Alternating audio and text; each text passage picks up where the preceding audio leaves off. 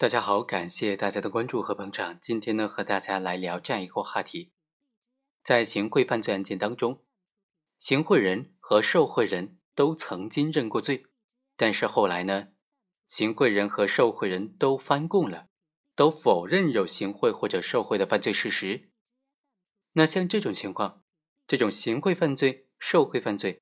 还能不能定得下来呢？有罪判决究竟还能不能做出来呢？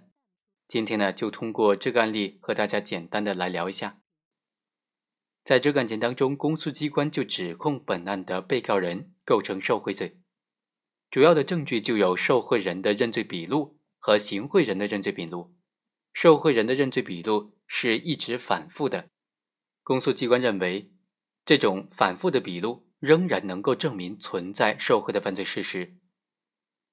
辩护人就认为啊。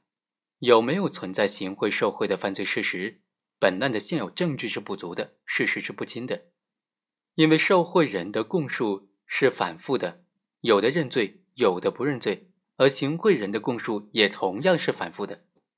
那么就没有办法确定究竟哪一份笔录才是符合客观真实的。在缺少其他的旁证、客观书证的印证之下，本案事实是不清的，证据是不足的。法院经过审理，就认为，首先认定被告人受贿的证据只有行贿人王某的陈述和被告人的有罪供述，这两份证据在行贿时间、人民币的面额、捆扎的形式等等，在这些细节方面都存在很大的差异。第二，从起诉书认定的时间来看，公诉机关采信了被告人的有罪供述，但是侦查机关却没有调取王某行贿。近期的这个银行的取款记录，也没有调取被告人受贿之后的银行存款记录。第三，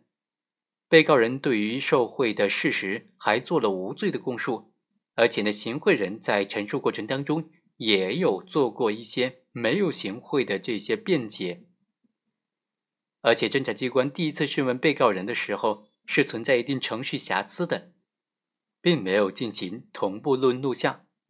所以啊，从全案来看，仅有被告人的供述，在没有其他印证的情况之下，是不能够认定被告人受贿罪成立的。从这个案件可以发现，对于公诉机关指控被告人受贿罪啊，证据呢有受贿人的陈述和被告人的有罪供述，但是如果证据之间在主要情节上存在较大差异，不能够相互吻合，缺乏其他证据的佐证，尤其是缺乏客观证据的佐证。那么就没有形成完整的证据链条，